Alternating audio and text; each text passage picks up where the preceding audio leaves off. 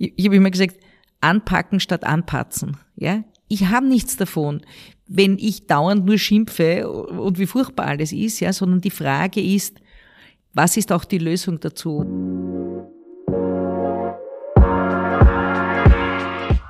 Hallo, ich bin Philipp Ibrahim und sage herzlich willkommen zur zweiten Episode vom Deutschen Hotelkongress 2021 in Berlin. Bei mir zu Gast heute ist Michaela Reiterer. Sie ist die Präsidentin der österreichischen Hotelvereinigung. Wir haben gesprochen über ihre Rolle beim ÖHV, wie sie Nachhaltigkeit in ihrem Hotel umsetzt und die Zukunft des Tourismus in Europa. Viel Spaß! Ja, wunderbar. Äh, wir sind immer noch im ähm, Interconti, worüber ich mich sehr freue. Habe es ja gerade schon gesagt. Es fühlt sich so ein bisschen nach Normalität an. Und bei mir ist jetzt, das haben wir gerade schon konstatiert, praktisch die die größte und wichtigste Hotelier, äh, die hier heute im Haus ist, nämlich Michaela Reiterer. Habe ich das schon mal richtig ausgesprochen? Genau. Ja? Bravo. Ich bemühe mich. Vielleicht kriege ich das nachher noch besser hin. Michaela ist ähm, neben ihrem Beruf als Hoteldirektorin, also als Hotelier, auch gleichzeitig die ÖHV-Präsidentin. Das ist praktisch der Hotelverband Österreichs, wenn man das so ja. sagen kann. Ähm, und ist aber, und das meine ich ganz genauso, auch Besitzerin, Gestalterin und Direktorin vom Boutique Hotel Stadthalle. Heißt es so in Wien? Ja, genau. Ah, guck mal, meine ganze Vorarbeit hat sich schon gelohnt. Ja, schön, dass du da bist. Herzlich willkommen. Danke für die Einladung. Ähm, unfassbar große Verantwortung beides, ne? Also als Hoteldirektorin ist ja schon mal per se äh, ein Statement. Das ist ja schon, würde ich sagen, ein ja zehn Stunden Job. Und dann hast du gedacht, Mensch, die zehn Stunden lasten mich noch nicht ganz aus. Dann mache ich noch mal vier Stunden am Tag für den ÖAV oder wie war Nein, es ist fast umgekehrt. also nach äh, eineinhalb Jahren Corona ist es äh, ganz sicherlich umgekehrt. Aber ich muss auch dazu sagen, dass ich ein sensationelles Team habe und ich habe diese Entscheidung natürlich in Absprache mit meinem Team getroffen. Und die sind ja, also wirklich großartig. Die führen das Hotel einfach, als wäre sie eigenes, wenn ich nicht da bin. Schön. Und ich bin so, wir haben es auch ein bisschen aufgeteilt. Ich bin für alles zuständig, das außerhalb des Hotels ist. Und ich habe eine Direktorin und die ist zuständig für alles, was innen, innerhalb des Hotels ist. Das ist doch mal eine gute Arbeitsteilung. Ja, genau. So haben wir das gelöst. Äh, Michaela, du hast, äh, ich, ich werde gleich so den, ähm, den, wie sagt man, den, äh, die Bombe platzen lassen. Du hast unglaublich viele Fans. Also ich muss dir das mal sagen. Ich habe ja ein sehr großes Netzwerk auch äh, in Österreich, würde ich sagen, mit sehr vielen Kolleginnen und Kollegen. Und ich habe alle gefragt, keine Lüge. Und jeder, jeder konstatiert, dass du einen unglaublichen Job machst da bei der ÖHV. Das ist wirklich, ich habe niemand getroffen, der gesagt hat, mm, ah, nee, jeder sagt großartig. Ähm, mein ähm, Mentor hat mir noch geschrieben, ich soll versuchen, dich zu überzeugen, noch eine Amtsperiode äh, dran zu hängen. Damit will ich gleich anfangen. Kann ich dich davon überzeugen?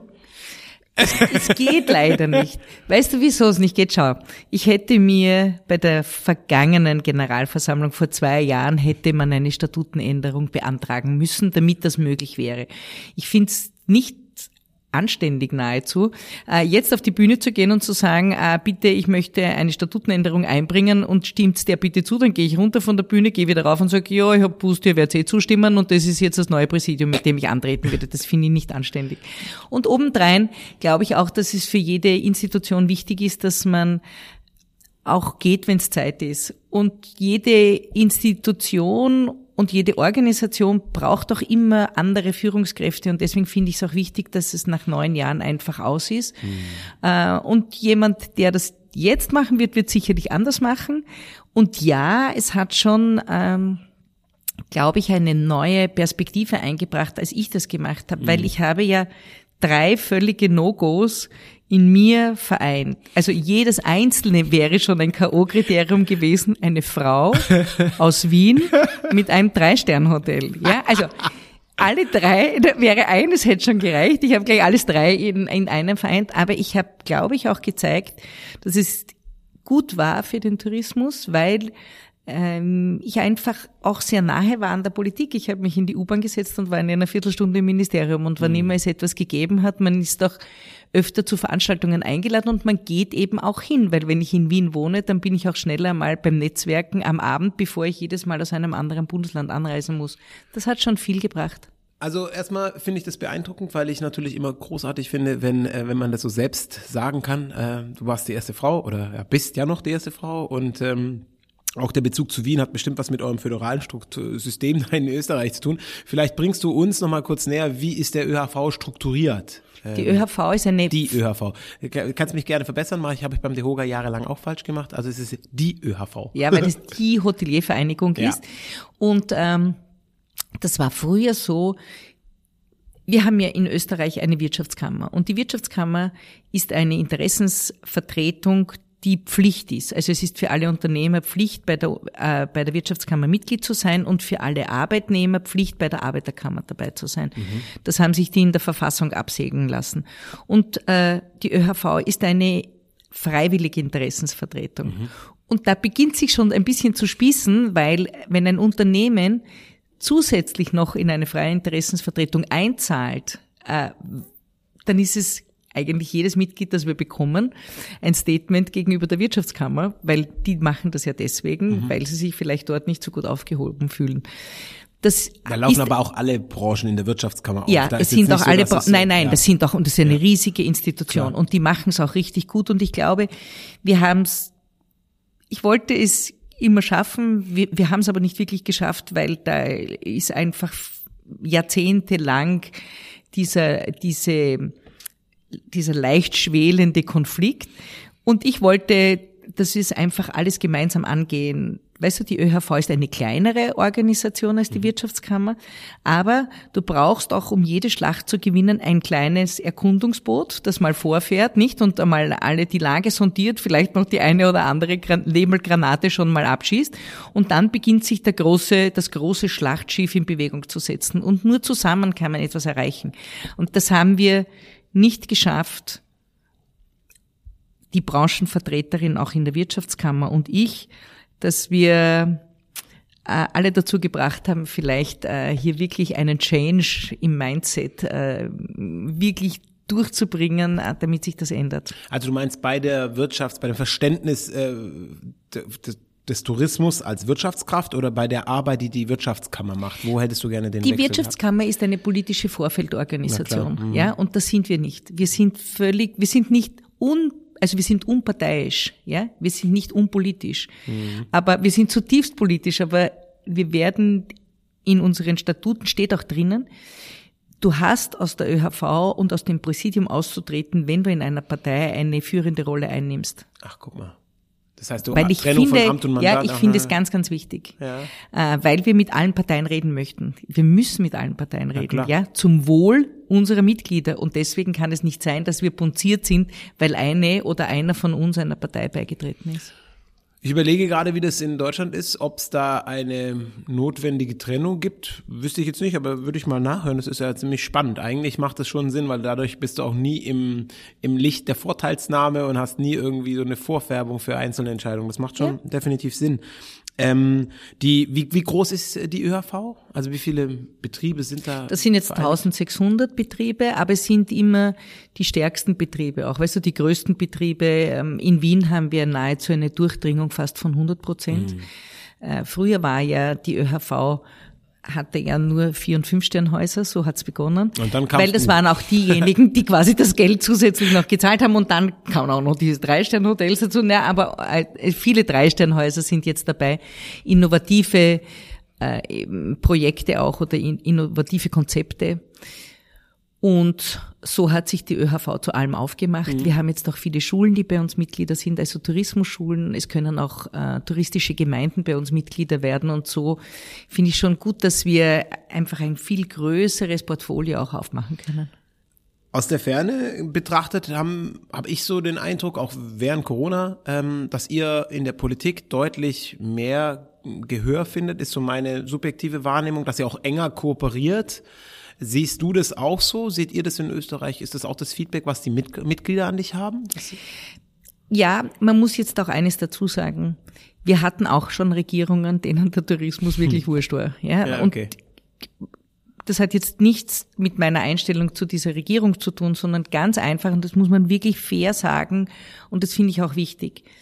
Wir haben in der Regierung, auch Sebastian Kurz I, eine Tourismusministerin bekommen. Das war unglaublich wichtig für die Branche, nämlich zu sagen, schaut's her, ihr seid uns wichtig, auch wenn die Strukturen völlig anders aufgebaut sind und eine Bundesministerin nichts für den Tourismus tatsächlich keine Weisungen erteilen kann, weil der Tourismus bei uns Landessache ist, ja. Und eine Bundesminister, ja, macht eigentlich so, also wenn man nur in Statuten und, und, und in Gesetzen und Verordnungen denkt, keinen Sinn. Aber es hat etwas mit der Branche gemacht. Es war dieses Zeichen zu sagen, ihr seid uns wichtig und meine wichtigste Vertraute wird diese Ministerin.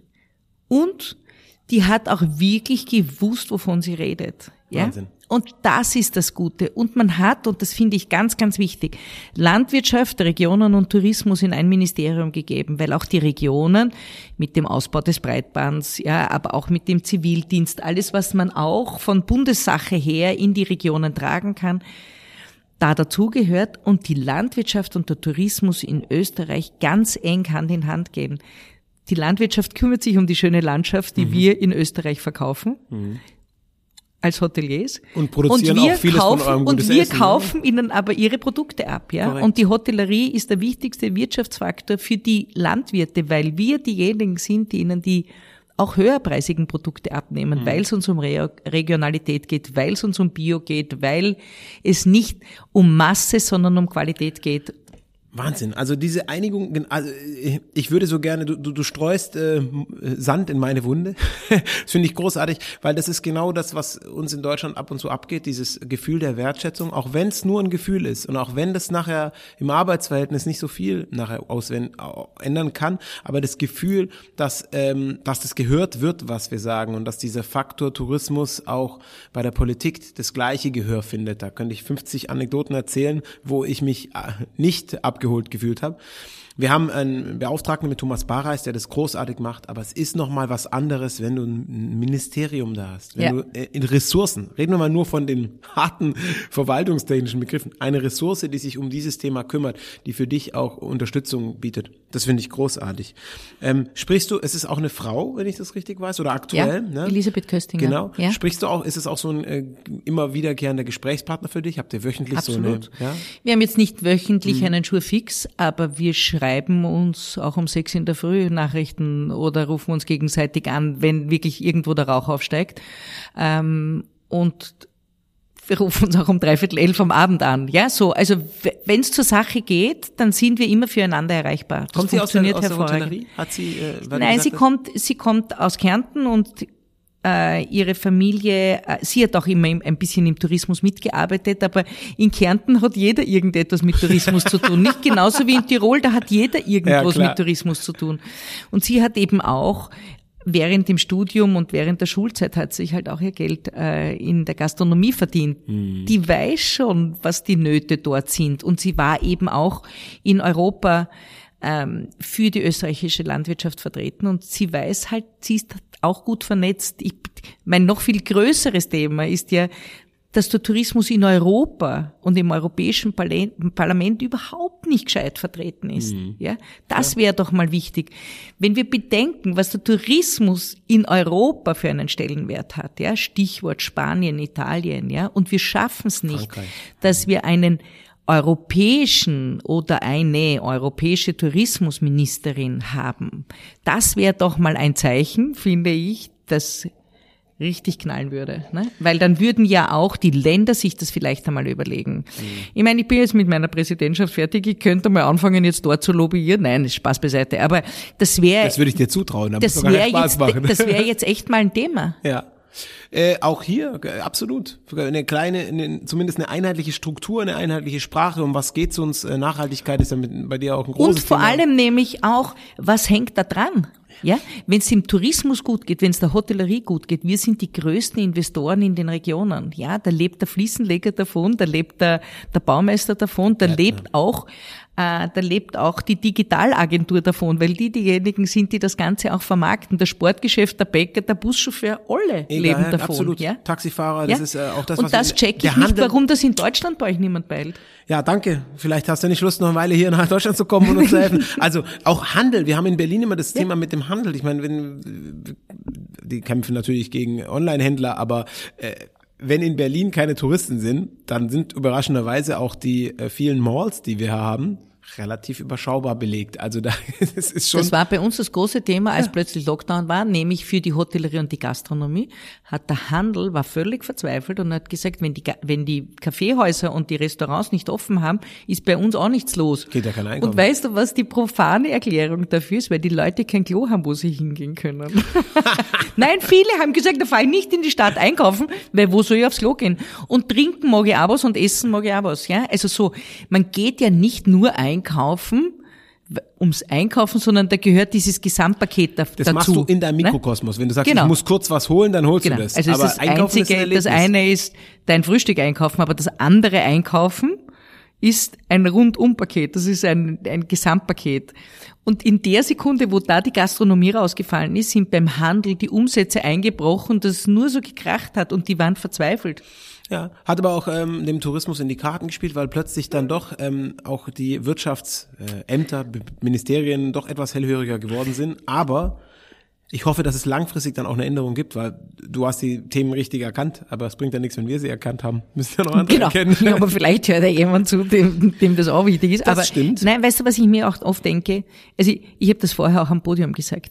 In Österreich ist es ja nahezu so, dass jeder Minister und jede Ministerin auch ein bisschen Tourismusministerin ist, ja, mhm. weil alles gehört auch der Hotellerie oder dem Tourismus. Also mein Beispiel ist immer, da kamen die Allergene, das haben alle nur der Gastronomie zugeordnet, aber es hat die Hotels genauso betroffen. Und dann kam die Nichtraucherdebatte und haben alle gesagt, ja, aber in den Lokalen darf nicht mehr geraucht werden und die Hotels wir haben auch verhandeln müssen zu dem Thema. Und die Barrierefreiheit geht nicht nur um öffentliche Gebäude, mhm. das geht auch für die Hotellerie. Und so ist jedes einzelne Thema gehört auch der Hotellerie. Und ob es den Innenminister ja, zum Beispiel, hat zu interessieren, warum bei Airbnb sich ganz viele Menschen nicht registrieren ich behaupte ja, dass, also ich weiß schon, nicht alle, die über Airbnb wohl, äh, buchen, ja, möchten sich nicht registrieren, aber alle, die sich nicht registrieren, buchen auf jeden Fall über Airbnb, ja, und deswegen geht es auch den Innenminister was an. Selbstverständlich. Ja? Und das geht bei jedem einzelnen Thema. Einreiseverordnung, Außenminister, ja, wo die Länder, wo die herkommen und und und. Also Steuerabgaben. Das haben die jetzt, das haben die aber auch in dieser Pandemie haben die plötzlich mitbekommen, dass sie wirklich überall auch mit dem Tourismus zu tun haben. Die einzige Ministerin, mit der ich nicht gesprochen habe, war die für Landesverteidigung. Die habe ich jetzt nicht gebraucht, aber sonst habe ich alle gebraucht, ja. ist das, äh, ist das ein eigenes Ressort? War das ja, bei uns ist das ein eigenes äh, Ressort. Ja. Also ich habe einmal hinschreiben müssen, aber das ist darum gegangen, dass ein, kam eine Antwort? ein Bursche, ja natürlich, also also wenn du ein Schreiben schreibst, dann, dann spuren die auch bei euch in Österreich. Ja, dass ne? sie rufen zumindest sofort an, ja. das finde ich gut. Sowas freut mich immer. Ich muss, ähm, ich muss auch, glaube ich, äh, sagen, ein großer Teil deines Erfolgs oder auch wie ihr das macht, ihr organisiert ganz unglaublich gute Veranstaltungen. Wir sind auch bei einer guten, sehr guten Veranstaltung, aber auch eure Hotelkongresse sind über Landesgrenzen bekannt.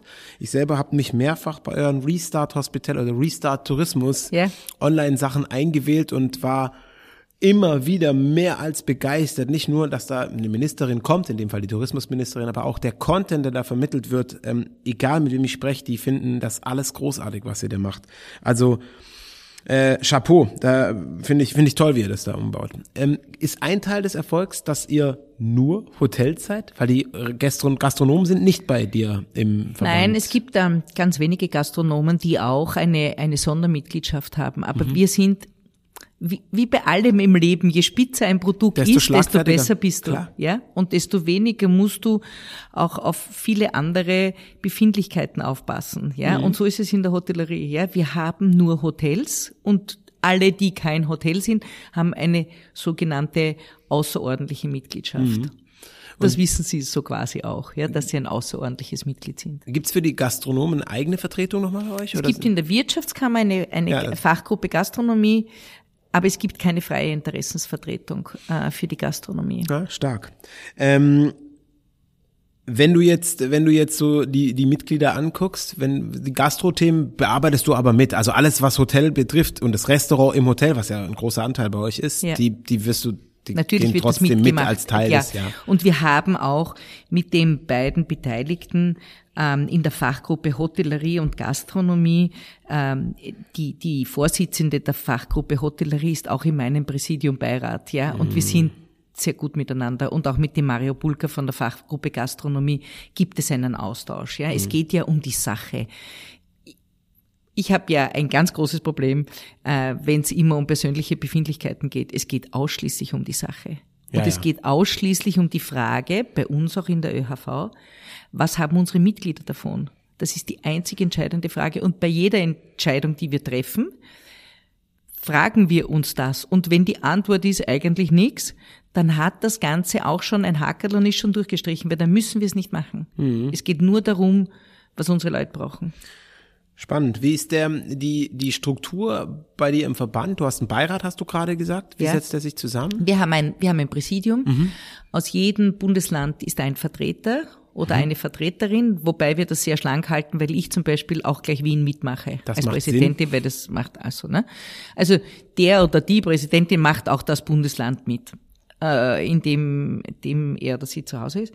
Und dann haben wir in jedem Bundesland auch noch ein sogenanntes erweitertes Präsidium, weil wenn du dir jetzt zum Beispiel ein Bundesland wie Tirol anschaust, wo es ein Unterland und ein Oberland gibt und ganz lang und so, dann äh, sollte aus jeder wichtigen Region auch ein sogenannter Regionenbeirat dabei sein. Und nur deswegen ist es. Und was mich sehr freut, ist, dass jetzt sehr viele Junge dazukommen. Also man hat, ich glaube, es haben alle in der, in der Pandemie gesehen, dass politisches Lobbying sehr wohl auch etwas erreichen kann, wenn man es gut macht und wenn man sich dafür einsetzt. Und deswegen ist der Zuspruch der Jungen auch sehr groß, die auch wirklich sagen, ich würde gerne mitmachen. Ja, also die sich bei uns melden und sagen, ich würde gerne mitmachen. Und das freut mich sehr. Mir ist es auch immer darum gegangen in dieser, in dieser ganzen Zeit, dass wir, ich, ich habe immer gesagt, anpacken statt anpatzen. Ja, ich habe nichts davon, wenn ich dauernd nur schimpfe und wie furchtbar alles ist, ja, sondern die Frage ist, was ist auch die Lösung dazu? Was bringst du mit? Genau. Und ich Ja. habe gelernt, dass wenn du zu einem Politiker gehst, der will keine Probleme, der hat schon genug Probleme. Mhm. Ja, wenn du ihm noch ein Problem bringst, ja, wirst du nie ein zweites Mal dorthin kommen. Wenn du aber hingehst und sagst, das ist die Herausforderung, aber ich habe dir auch schon die Lösung mitgebracht, ja, dann bist du beim nächsten Mal wieder gern gesehen, respektive beim nächsten Mal rufen sie dich schon selber an, weil die haben genug Probleme, die brauchen nicht meine auch noch dazu, ja, sondern ich bringe ihnen auch dazu die Lösung. Alles in allem, wenn du dich mit dem großen Präsi- Präsidium triffst bei euch, mit wie vielen Leuten? sprichst du? 50? Mit 50 Leuten. Ja, das ist jetzt am 24. September.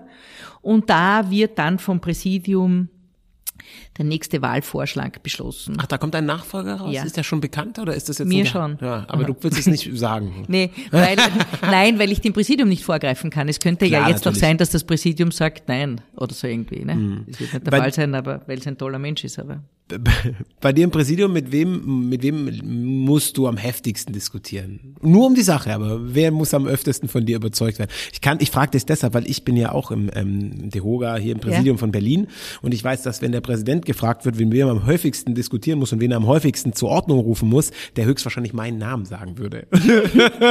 cool. ähm, Gibt's da einen? Ja, du hast einen im nein, Kopf. Es gibt keinen. Nein, Ah, wunderbar. Keinen. Ja, also ich sage ja immer, ich bin für nordkoreanische Verhältnisse, ähm, weil, weil es gab auch nie eine Gegenstimme bei meiner Der Christian Wahl. Andresen ja? freut sich gerade und lacht sich ins Fäustchen. Das sagt er, will ich jetzt auch mal sagen. Ich bin für nordkoreanische Verhältnisse. Das war, bei uns immer der Running Gag nach der Wahl, weil es nie eine Gegenstimme und nie eine Enthaltung gegeben hat. Und deswegen habe ich immer gesagt, ich stehe auf nordkoreanische Verhältnisse. Aber ähm, nein, da habe ich eigentlich nicht. Ich muss auch sagen, und das ist mir jetzt bei der Gelegenheit auch wichtig, mein Team in der ÖHV ist auch so sensationell. Es ist halt eine sehr schlanke Struktur. Mein Generalsekretär, den ich habe, mit dem verstehe ich mich richtig gut. Sein Spitzname ist, weil, also mein Mann ist ja der First Husband, nicht? Also, also in Wirklichkeit haben wir jetzt gelernt, das heißt eigentlich First Gentleman, aber jetzt hat er schon den Spitznamen First Husband. Ja, wieso? Der sollte sich doch freuen, wenn einer sagt Gentleman. Das ist ja noch besser. Ja, eh, aber nein, wir haben ja jetzt bei der Kamala Harris gelernt, dass so. es heißt Second Gentleman, ihr Mann. Ne? So, aber ja. ich habe immer Mhm. gedacht, gedacht, es würde heißen First Husband, weil es ja auch heißt irgendwie Ja, First Lady ja, oder okay. howsoever. Äh, und deswegen, und der Markus Kratzer, dann war immer unser Spitzname für ihn Second Gentleman oder Second Husband, ja, weil ich mit dem so viel Zeit verbracht habe und wir so viel auf die Reihe gebracht haben. Also es geht einfach nichts über ein gutes Team. Und die ÖHV mit dem Markus an der Spitze hat mir wirklich diese Zeit auch sehr leicht gemacht, weil sie unglaublich professionell sind, immer in der Sache sind und niemals irgendwelche anderen Befindlichkeiten haben. Das ist doch wunderbar, wenn die Präsidentin das sagen kann, weil im Endeffekt kommen wir aus der größten Krise, die unsere Absolut. Branche wahrscheinlich ähm, nach dem Krieg äh, erleben durfte. Ich, also kann mich nicht äh, an irgendwas, also ich meine, regional, punktuell, Hochwasser, Naturkatastrophen ausgenommen, das möchte man gar nicht abgehen, aber als gesamte Branche, sowas gab es noch nie. Also das ist schon Nämlich schön. weltweit, ne? Ja, ja, global. Unglaublich, ja. Ähm, wenn du dich jetzt an, also nochmal, ich muss, ich versuche das immer zu lernen bei euch, beim, beim Verband, ähm, wie arbeitet ihr dann in den Themen? Gibt es dann ähm, so ein kleines Ressort, das sich um Mitarbeiter kümmert und der andere um Digitalisierung oder wird alles gemeinschaftlich in, in Arbeitsgruppen weitergegeben? Wenn ihr Nein, es ist dann schon so, äh, im Präsidium ist es so, dass man sich auch melden kann, bei welchen äh, Themen man sich einbringen möchte, mhm. weil es entweder etwas ist, das dich in deinem Hotel selbst auch äh, sehr beschäftigt oder weil es dein Steckenpferd ist oder weil du selber gerade dabei bist oder gerade umgestellt hast, zum Beispiel digital und deswegen äh, bei diesem Thema mitreden möchtest. Mhm. Und äh, in der ÖHV haben wir immer einen Mitarbeiter, der sich dann um dieses Thema besonders annimmt. Mhm. Die wenn wir noch ein bisschen bei der Branche bleiben, für, für mich, wahrscheinlich auch für euch, ist diese Mitarbeitersituation, auch dieser Fachkräfte- oder Personalmangel. Also inzwischen ist es ja nicht mehr ein Fachkräftemangel, sondern für uns fehlt Personal. Es muss ja nicht mal immer jemand sein, der eine Fachkraft ist. Mhm. Ähm, das ist bei euch wahrscheinlich nicht anders, könnte ich mir vorstellen in Österreich, oder? Nein, überhaupt nicht. Ja. Ich wehre mich nur dagegen, ich wehre mich ja gegen drei Dinge. Das eine ist, dass es heißt, ja, die Gastronomie und die Hotellerie finden keine Leute. Es findet niemand jemand. Ne? Korrekt, also das ja. ist ja etwas, ähm, und so wie es äh, drinnen hat es vorher das Thema gegeben, äh, wo jemand gesagt hat, mittlerweile kümmern sich die 18, 18-Jährigen um ihre Work-Life-Balance. Und das ist ein Wandel der Zeit. Und ich finde, wenn wir Correct. dem begegnen wollen, ja. können wir das nicht mit Arbeitsgesetzen aus dem vorigen Jahrtausend tun, sondern wir müssen Arbeiten 4.0 neu aufsetzen. Und ich sage immer der Gewerkschaft, jetzt müssen sie langsam in die Gänge kommen. Ja? Es geht nämlich darum, dass wir mehr Mitarbeiter in der Branche haben, dann haben sie auch mehr Potenzial für Mitglieder. Also sie sollen jetzt bitte in die Gänge kommen und lasst uns Dinge neu diskutieren. Mhm. Ich gehe ja sogar so weit, dass ich sage, vielleicht muss man auch Arbeitsstunden yielden, nämlich die, die nicht so bequem sind, ne? wie zum Beispiel Samstag am Abend oder so, weil jeder sagt, ja, aber am Samstag am Abend möchte ich nicht arbeiten, aber die, die dann dafür ins Wasser springen. Vielleicht hätten die einen Vorteil dafür. So wie wir Zimmerpreise yielden, ja. könnten wir auch Arbeitsstunden yielden. Das ist in Zukunft digital alles machbar. Mhm. Das ist mal der eine Punkt. Also ich wehre mich dagegen, dass es nur unsere Branche betrifft. Ich wehr, wehre mich auch, weil ich das Wort vorher wiederholt habe, gegen die Work-Life-Balance, weil das würde nämlich bedeuten, dass die Arbeit vom Leben ausgeschlossen ist und ich eine, eine Balance brauche zwischen dem Arbeiten und dem Leben. Und das ist nicht so, weil mhm. wenn das Leben nicht meine Arbeit ist, dann ist grundlegend schon etwas falsch. Meine Arbeit gehört zum Leben dazu und wenn ich ich brauche keine Balance zwischen Arbeit und Leben. Ich brauche eine Balance zwischen Arbeit und Freizeit, aber alles ist mein Leben. Korrekt. Ja, das ist finde ich auch ein und das Dritte ist, mhm.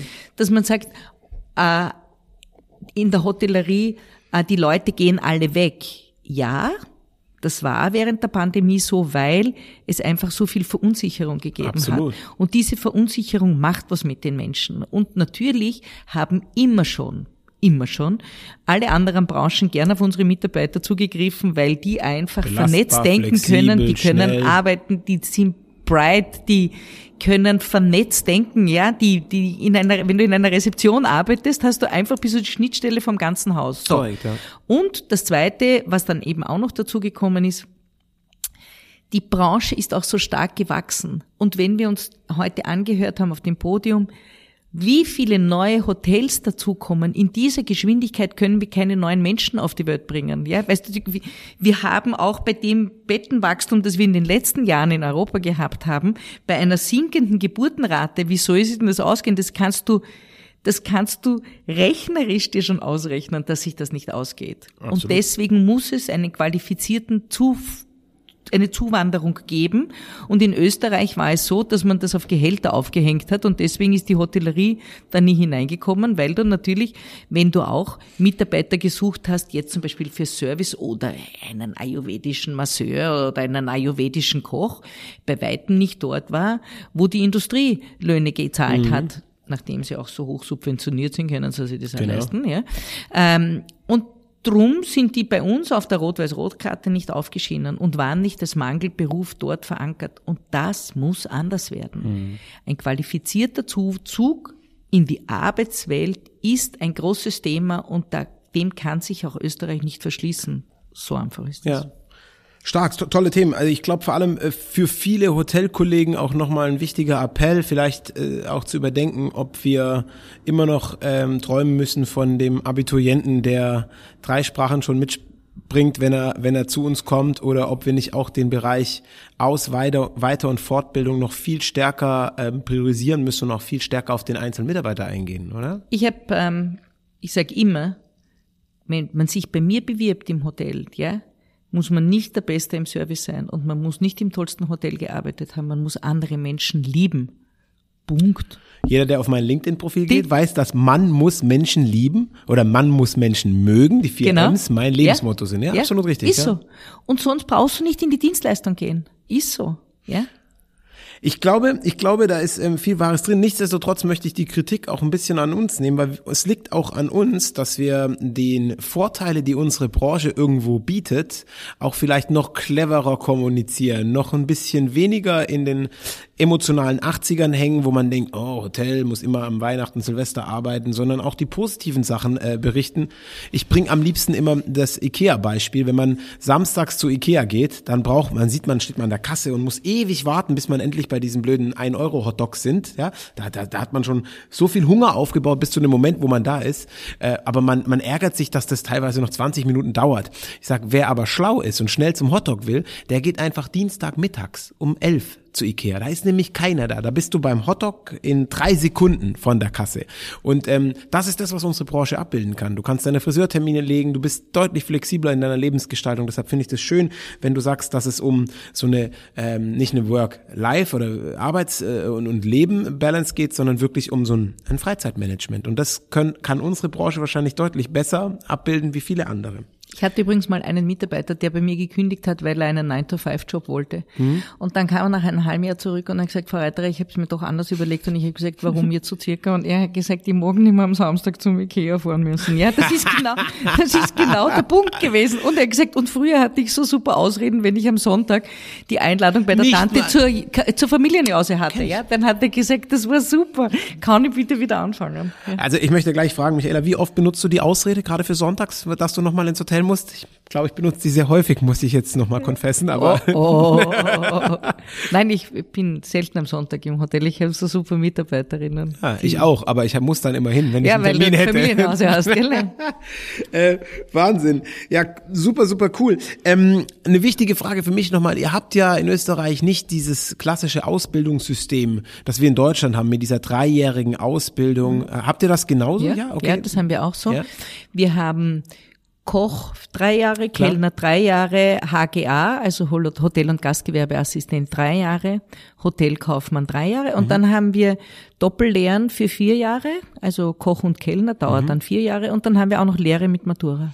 Ah ja, stark. Also von denen äh, noch nie ähm, Bewerber gehabt, was ich ganz oft bekommen sind von österreichischen Hochschulen, also wirklich ja. Absolventen, die ähm, Fachpraktikum machen müssen oder die ja. auch nochmal danach ja. irgendwie Arbeitspraktisch machen müssen.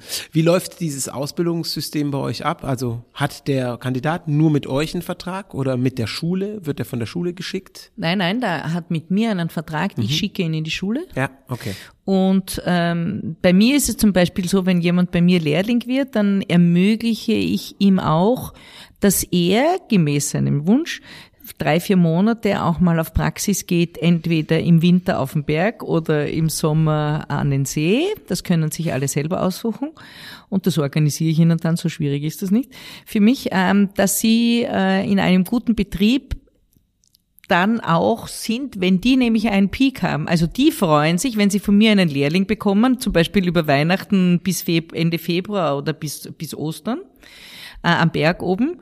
Und mein Lehrling freut sich, weil äh, er einmal ganz was anderes macht. Mhm. Und ich finde es auch wichtig, dass man den Lehrlingen auch etwas anderes zeigt. Und deswegen mache ich das so und das funktioniert sehr gut und die haben auch eine Riesengarde dabei. Ja, alle, alle Auszubildenden, die ich kenne, sagen auch immer, ich möchte noch mal woanders hin, ich möchte noch mal was anderes sehen. Mhm. Sind dann auch irgendwann in ihrem Trott. Also das ist schon großartig.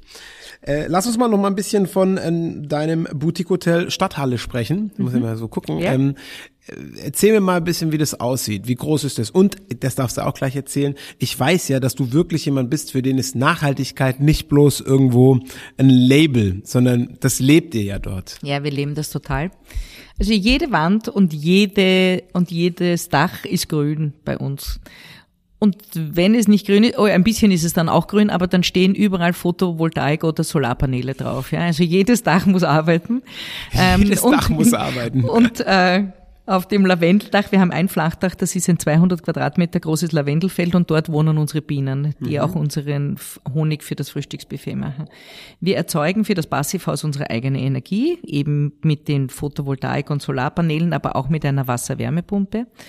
Und wir ähm, haben alles auf Bio umgestellt und haben jetzt auch, und das ist mein absolutes Lieblingsprojekt, 17 Zimmer neu gemacht, wo wir jedes Zimmer einem SDG gewidmet haben, einem Sustainable Development Goal. Das sind diese 17 Nachhaltigkeitsziele der UNO, die jedes Land bekommen hat, damit wir gemeinsam äh, die Agenda und die Ziele für Paris 2030 äh, erreichen. Und wir haben jedem Ziel ein Zimmer gewidmet und haben dort drinnen Upcycling, alle Möbel selber gebaut und auch alle Accessoires gemeinsam mit einer sozialen Werkstatt. Mhm die Menschen ausbilden, die wieder in den Arbeitsmarkt zurückkommen, nachdem sie im Gefängnis waren oder durch Drogen Probleme hatten mhm. und dort rausgefallen sind, um sie wieder zurückzuführen. Und wir haben eben um jetzt ein Beispiel zu sagen, beim SDG Nummer 14, Leben unter Wasser, haben wir aus einer Taucherglocke, aus einer Messingglocke die Stehlampe gebaut und die Füße sind Ruder von einem Ruderboot und der Beistelltisch ist äh, mit einem Segel von einem Segelboot überzogen und der Hocker, der davor steht, ist aus Büchern gebaut, die alle über das Leben an und im Wasser handeln. Und die Garderobe ist eigentlich eine alte Garderobe, die wir früher hatten und die haben wir überzogen mit Fischfuttersäcken aus Kambodscha und lauter solche Sachen. Ja, und ich habe beim Beach Cleaning Flipflops mitgenommen in Bali, weil ich dort Beach Cleaning gemacht habe und dann haben wir diese Flipflops genommen und haben einen riesigen Fisch draus gemacht. Das schaut aus wie so farbige Schuppen, wenn das mhm. so über gelegt wird, um zu zeigen, dass das Plastik im Meer für die Fische eine Katastrophe ist. Mhm. Und die Badetuchhaken sind Fischbesteck und die Angelhaken sind die Klopapierhäuter und lauter solche Sachen. Und das haben wir in 17 Zimmern gemacht, um den Menschen auch mitzugeben, jeder kann für sich selber auch etwas tun zu jedem SDG, damit jeder auch etwas mitnimmt. Und ich finde es so wichtig, dass wir in der Hotellerie das nicht mit erhobenem Zeigefinger machen, weil die Menschen kommen ja auf Urlaub und die wollen niemanden haben, der dort steht und sagt, du, du, du bist aber ein ganz ein Schlimmer, sondern die wollen eine lustige Idee mitnehmen und diese lustigen Ideen liefern wir ihnen. Überlegt, bei mir steht immer jemand im Urlaub und sagt, ach Gott, du, du, du, du bist aber ein ganz ein Schlimmer. Ich weiß nicht, was ich falsch mache. Ja, aber das ist hat einen anderen Grund, glaube ich. Oder? Ähm, die, äh, äh, kann man denn die Zimmer direkt bei euch auf der Webseite auch einzeln aussuchen, die 17, oder Nein, wie funktioniert das? Wir haben, wir haben das äh, probiert, äh, einfacher zu halten, ja. weil wir ja uns damit, wir haben ja nicht wochenweise Aufenthalte, so wie in der Ferienhotellerie oder zumindest mhm. für vier Tage oder so, weißt du, wir, wir tun unsere Auslastung nicht Klar. gut, wenn wir dann Zimmer aufheben müssen. Aber natürlich, es gibt Stammgäste, die möchten jedes Mal ein anderes Zimmer haben oder möchten es einmal alle durchhaben oder so, und das versuchen wir dann schon immer, diesen Wunsch zu erfüllen. Und wenn wir eine nachhaltige Institution oder ein Ministerium da haben oder so, versuchen wir bei Delegationen einfach auch immer die SDG-Zimmer herzuzeigen. Das heißt, wenn ich, ich bin ein ähm, bekennender Wien-Fan inzwischen, ja? ja, ich bin wirklich äh, inzwischen Super. sehr oft da und auch sehr gern, habe auch so meine kleinen äh, Geheimtipps. Ich glaube, für mich sind die geheim, für euch Wiener sind die wahrscheinlich so, da geht auch jeder Honk hin. Ähm, wenn ich jetzt aber bei dir ein Zimmer buchen will, dann sage ich in dem Reservierungsprozess, ich hätte gerne, äh, wenn verfügbar, eins der SDG-Zimmer. Mhm. Stark. Also darauf kann ich mich committen, das werde ich auf jeden Fall testen. Ähm, ich habe nämlich jetzt erst überlegt, wo ich als nächstes hingehe in Wien. Also, ähm, Bitte schau dir das an. Das werde ich auf jeden Fall Und tun. schreib mir, weil Fälle, es gibt natürlich ein paar Highlights. Also es gibt ein paar Zimmer, da habe ich mich ausgetobt. Das war halt auch einfacher. Es gibt Zimmer wie Geschlechtergleichheit. Naja, das war auch noch einfacher. Aber Gleichheit für alle, ja, also zwischen der nördlichen und der südlichen Hemisphäre und Menschen mit Behinderung und speziellen Bedürfnissen und jenen, denen es gut geht, das in einem Zimmer darzustellen mit Upcycling-Möbeln war jetzt ein bisschen schwierig. Und auch äh, das Zimmer keine Armut zum Beispiel, mhm. weil diese Gratwanderung zwischen etwas charmant ja. mit Augenzwinkern ja. zu machen und nicht zynisch ja. zu sein, ja, ein ganz schmaler Grat ist. Im Zimmer keine Armut ist uns das dann ganz gut gelungen, weil wir darauf hingewiesen haben, dass wenn du einen Beruf erlernst oder wenn du eine Ausbildung hast und etwas lernen möchtest, nicht so leicht in die Armutsfalle äh, gerätst oder, oder stolperst. Und dann haben wir das Zimmer so aufgebaut. Aber es gibt ein paar Zimmer, die sind mein absolutes Highlight. Also werde ich Sag auf jeden mir, Fall machen. wenn du kommst. Also ich kann auch jedem, der jetzt zuhört, nur empfehlen, bucht diese Zimmer. Das sind 17 Stück. Ähm, und dann erzählt ihr uns bitte, wie ihr die Zimmer gefunden habt, weil ähm, das werde ich auf jeden Fall als erstes tun. Das ist auf jeden Fall schon versprochen. Krass. Wie groß ist dein Team bei euch im Haus? Man, mit so vielen Projekten, man braucht ja für jedes Zimmer einen eigenen Partner. Wir brauchen alleine wir haben wirklich drei Leute, die bei uns Führungen machen können, weil wir so oft Führungen haben. Ja, kannst du ähm, einen direkt abstellen, wenn ich da bin, kann der alle 17 Zimmer. Ja, da führe ich dich höchstpersönlich. Ach, guck Gell? mal. Schau. Ich komme an einem Sonntag. Äh, äh, nur super. Nein, Spaß. nur super. ähm, aber wir haben nie alle 17 SDG-Zimmer frei, gell? Ja, jetzt, genau, das habe ich mir gedacht. Ich, ich klopfe einfach sag Housekeeping, das mache ich bei mir auch. Ja, immer. ja, genau. Aber wir haben, äh, wir haben 26 Leute, wir haben mhm. insgesamt 91 Zimmer, 80 Zimmer im Hotel und dann habe ich noch eine kleine Pension in mhm. derselben Straße, okay. die wir vom Hotel aus mitbetreuen. Und von den sechs, bei den 26 Mitarbeiterinnen und Mitarbeitern äh, die sind ein Vollzeitäquivalent von 22. Also wir mm. haben viele junge Frauen, die Kinder haben oder die wegen der Familie nur 24 Stunden arbeiten möchten. Aber sie sind mir so lieb und so viel wert, dass ich äh, selbstverständlich alle versuche, alle ihre Wünsche zu erfüllen. Und ich muss auch dazu sagen, das Thema Nachhaltigkeit, aber wahrscheinlich auch unser Employer Branding mit der Nachhaltigkeit, aber auch so, wie wir das Leben im Hotel beschert mir, dass ich mehr Bewerbungen habe, als ich Mitarbeiter brauche, weil wir, weil das Thema Nachhaltigkeit etwas ist, das die jungen Menschen begeistert mhm. und auch lustigerweise die Älteren, Klar. gerade bei dem Upcycling. Und äh, das ist vor allem etwas, wo du immer im Gespräch bleibst. Das Boutique Hotel Stadthalle ist in weder einer schönen Straße noch mitten in der Innenstadt, ja, sondern es ist halt eine eigene Marke geworden. Und Storytelling It's all about storytelling. Also ich yeah. muss sagen, das kannst du. Also mit mir hast du schon einen, der jetzt eigentlich schon kurz vor Buchung steht, aber ich muss erst mal gucken, wann ich wieder raus kann. Also ganz toll. Ähm, Lass uns mal ein bisschen noch ähm, persönlich so über dich reden. Du hast schon gesagt, sonntags bist du nicht so viel da. Ich habe mich ja, wie gesagt, ein bisschen vorbereitet, ganz, ganz wenig. Ähm, was machst du in deiner Freizeit?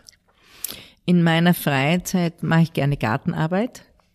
Dann habe ich, äh, ich gehe gerne walken oder. In Wien? Ja. Durch den Parks da oder wo, wo? Im Prater. Ah ja, im Prater. Ja. Es gibt ja im Prater ganz viele versteckte Wege, die man ja alle nicht kennt, wenn man die Hauptallee nur auf und ab patrouilliert. Aber es gibt so ganz viele kleine Wege. Ich habe die Kritik hinein. verstanden. Ich gehe mal mit Wienern ja? die mir genau diese Wege dann Könntest zeigen. Könntest du mal mit mir gehen, ja, ne? Dann zeige ich das. Aber, aber da musst du aber schnell gehen. Da musst du aber schnell sagen, gehen. Da bin ich raus. ja, aber, ja, mega Speed drauf. Ähm, also das mache ich sehr gerne. Ich gehe auch gerne Golf spielen. Mhm. Und verreise gerne. Meine Kinder leben ja beide im Ausland. Mein Sohn lebt in Südostasien und meine Tochter in Deutschland. Und Ach, oh Gott, Ausland, zweites Ausland, ja. Ja, für mich ist es tragisch, weil meine Enkelkinder, weil ich deswegen meine Enkelkinder viel hm. seltener sehe. Wo, wo ist deine Tochter? Nein, sie ist am Ammersee. Sie ist jetzt nicht so tragisch, aber es ist trotzdem, sie wohnt nicht in Wien und das ist bei, für, mein, für die, für die Omi, für die begeisterte Omi ist es halt trotzdem traurig. Aber den Sohn siehst du seltener, nehme ich an, weil Abersee ist ja noch irgendwo in Schlagdistanz. Ja, genau. Äh, und, und Vietnam ist halt jetzt besonders schwierig, weil mm. die, die erstens einmal diese Situation auch überhaupt nicht im Griff haben und ähm, weil ich war im November 19 das letzte Mal dort, weil da war, ist es ja dort auch schon ein bisschen schwierig gewesen. Und dann, ja, haben die das Richtiges gelernt oder sind die auch so krank wie wir mit Gastro und Hotellerie oder? Na, die, die haben alles zugesperrt. Ja, dort ist es so, Ähm, da ist der, der Stacheldraht auf der Straße, damit niemand mit dem Moped und mit dem Fahrrad fährt. Ei. Und da kriegst du eine Marke, mit der du in den Supermarkt gehen darfst. Und es hat nichts offen, außer der Supermarkt. Und du darfst auch nicht auf die Straße gehen. Und du gehst auch nicht arbeiten. Und niemand geht hinaus. Was macht dein Sohn da? Also beruflich? Er ist für die Hot dorthin gegangen für die Hotellerie und äh, hat auch drei Hotels aufgesperrt oder mit aufgesperrt und ist dann in den Weinhandel oder in den Weinimport gegangen und verkauft jetzt an die Hotels die Weine. Also du hast dein Gastgebertum direkt weitervererbt, höre ich zumindest beim Sohn raus. Nein, Weil- weil es ist auch so, mein Sohn, ich sage immer, mein Sohn hat den Küss die Handschmäh von meinem Papa und äh, und mit dem Habt kommt ihr er- den nicht alle in Wien? Ja. Ist es nicht Teil der Wiener Selbstverständnis, den, Ja. den Küss die Handschmäh zu haben? Ja, also der Lukas hat's jedenfalls, der kann's gut. Ähm, dann habe ich gesehen, ähm, du hast in einem Interview mit äh, irgendeinem Luxusportal mal gesagt, 2000 war das Jahr des großen Wandels. Da hast du alles nochmal auf neu gedreht, hast das Haus irgendwie, ge- also das Hotel Ja. übernommen gehabt, hast privat nochmal alles verändert. Ja, 2000 war wirklich das Jahr, wo, wo sich alles geändert hat. Da haben mein Mann und ich uns getrennt. Ja. Äh, ich bin dann auch von zu Hause ausgezogen und ich habe mein Reisebüro verkauft und habe das Hotel gekauft. Das Und heißt, zwei Kinder hattest du aber auch und ich hatte nebenher. zwei Ja. pubertierende Kinder im Ja. Schlepptau. Und das war wirklich mächtig. Damals war ich 36 und habe mir gedacht, ja, aber jetzt kann ich noch mal durchstarten. Ne? Mit 50 bin ich zu alt, jetzt bin ich 57 und denke mir immer nur so, was. Jetzt starte also ich noch ich habe mal eine schöne durch. Meinung von mir gehabt. Ne? Ähm, aber jetzt starte ich halt dann einfach noch mal durch nach der Präsidentschaft und wir wieder irgendwas anderes machen. Aber das war wirklich damals alles neu und ich habe das Hotel von meinen Eltern gekauft, Mhm. damit das zu Lebzeiten meiner Eltern noch geregelt ist, weil das Haus Ja. eine sehr hohe Investitionsschuld hatte und ich musste sehr viel investieren. Und wenn meinen Eltern was passiert wäre, hätte meiner Schwester die Hälfte von dem neuen Wert zahlen müssen, wo ich den Wertzuwachs eigentlich finanziert habe. Und Mhm. deswegen haben wir uns damals so geeinigt, dass ich es den Eltern abgekauft habe. Und dann habe ich dort hinein investiert in all den Jahren. Ich habe jetzt letzten Freitag haben wir ja 20 Jahre Boutique Hotel Stadthalle und Michaela Reiterer gefeiert. Herzlichen Glückwunsch. Und es waren eigentlich 7550 Tage, weil im am 2. Jänner oder am 1. Jänner wollten wir nicht feiern, weil da war niemand in Österreich nach feiern, gell? Und äh, darum haben wir es nachgeholt und in der Zeit habe ich richtig viel Geld dort hinein investiert. Oh mein Gott. ich darf gar nicht dran denken. Ja, also Aber hat sich aber gelohnt, es- mit dem, was du es gesagt hat sich, hast jetzt Es gerade. hat sich total gelohnt, ja.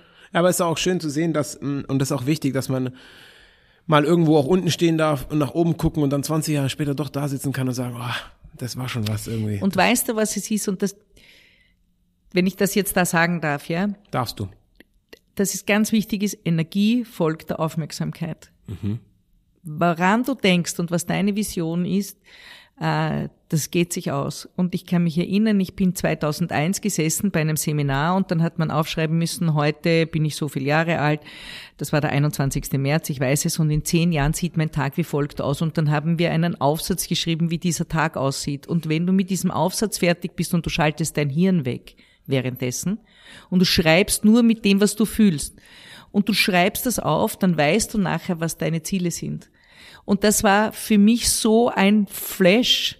Als ich das fertig hatte, habe ich gewusst, in welche Richtung es geht. Und das tut so unfassbar gut. Und ich kann das nur jedem empfehlen, sich hinzusetzen. Und meine Freundin, die neben mir gesessen ist, die hat gesagt, ja, aber das weiß ich nicht, ob ich dann bin ich dann noch mit Michi zusammen oder nicht. Das kann ich jetzt nicht da reinschreiben. Und ich habe gesagt, es geht nicht um einen Michi, es geht um dich. Schreib hinein, dass du glücklich bist mit deinem Mann, wer auch immer das ist. Du musst ja nicht schreiben, ob er blonde Haare hat und wie er heißt, ja, sondern dass du glücklich bist und dass es dir gut geht. Und da war eine in unserem Kurs, die hat, das waren, das waren lauter Hoteliers, und die hat geschrieben, sie hätte so gern bei Ärzte ohne Grenzen arbeiten. Und dann habe ich gesagt, jetzt weißt du, was du wirklich willst. Ja, lass dir nicht einreden, dass du das Hotel übernimmst, wenn dein wirklicher Wunsch etwas anderes ist. Und wenn du das einmal weißt, wo du hin willst, dann brauchst du dir auch nicht ein Post-it auf deinen Spiegel kleben, damit du jeden Tag daran denkst, weil dann hast du es eh in deinem Herzen. Und dann geht sich plötzlich alles aus. Hat die es gemacht? Also weißt du, ob sie tatsächlich bei Ärzte ohne Grenzen war? Ja, War, war sie oder hat sie was? ist sie. Stark. Das sind schöne Geschichten. Äh, fürs Ende, weil wir müssen langsam, langsam zum Ende kommen. Ich würde jetzt noch gerne eine Stunde ich verlängern, wenn ja es geht. gesagt, Können wir noch, können wir, können wir, ich frage mal hier, ob wir noch ein bisschen Zeit bekommen, aber super spannend.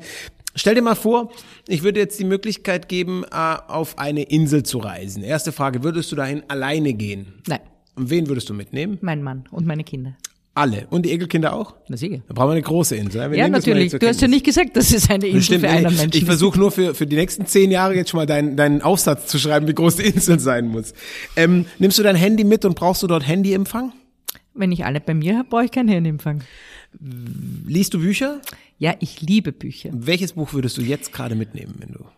Ah, ich habe zu Hause ein Buch von der Nini geschenkt bekommen von meiner Tochter. Das handelt über die Hofdame von Katharina der Großen. Ich habe leider den Mhm. Titel vergessen, aber das ist ein ganz ein dicker Schinken und den würde ich auf jeden Fall mitnehmen, weil würde ich lang brauchen. Und natürlich den Kindle. Das ist, jetzt bräuchte ich dann doch das Handy wegen am Aufladen vom Kindle. nicht? Ach so, Also, der Kindle. Jetzt weiß ja. ich, dachte gerade, was ist denn der Kindle für ein Buch? Den kenne ich gar nicht. Ähm, Musik, was für eine Musik würde auf der Insel laufen? Eher so Chill-Out-Musik, so ein bisschen was ruhigeres. Also nicht EAV. Ich dachte, als Österreicher muss man erst die allgemeine Verunsicherung. Ja, aber das nach dem fünften Spritzer erst. Ja. Spritzer, Also ist, das, brauchen- Spritzer ist das Thema. Welches Getränk würdest du dort trinken? Weißer Spritzer. Ey, Michaela, vielen, vielen, vielen Dank. Das war unglaublich unterhaltsam und sehr inspirierend. Wir brauchen deutlich mehr Michaelas. Und da du ja jetzt mit deiner Amtszeit in Österreich endest, würde ich dir naheliegen, ob du nicht ein Haus in äh, Deutschland kaufen willst und dann einfach bei uns auch nochmal ein bisschen aktiv werden kannst. Hast ja dann wieder ein bisschen Zeit. Das wäre doch mal was für dich. Ja, wobei ich muss ja dazu sagen, ihr habt richtig gute Verbände und ihr habt auch richtig gute Leute. Ich würde mich dann vielleicht um Europa kümmern. Ja, okay, komm, komm ich klar. Okay. Meine, meine Stimme hast du. Vielen Dank, dass du da warst. Gerne. Das war's mit dieser Folge. Danke fürs Einschalten. Wie immer laden wir euch ein auf unsere Website smack.media und auf LinkedIn, YouTube oder Instagram mehr über Smack zu erfahren und mitzudiskutieren. Bis zum nächsten Mal.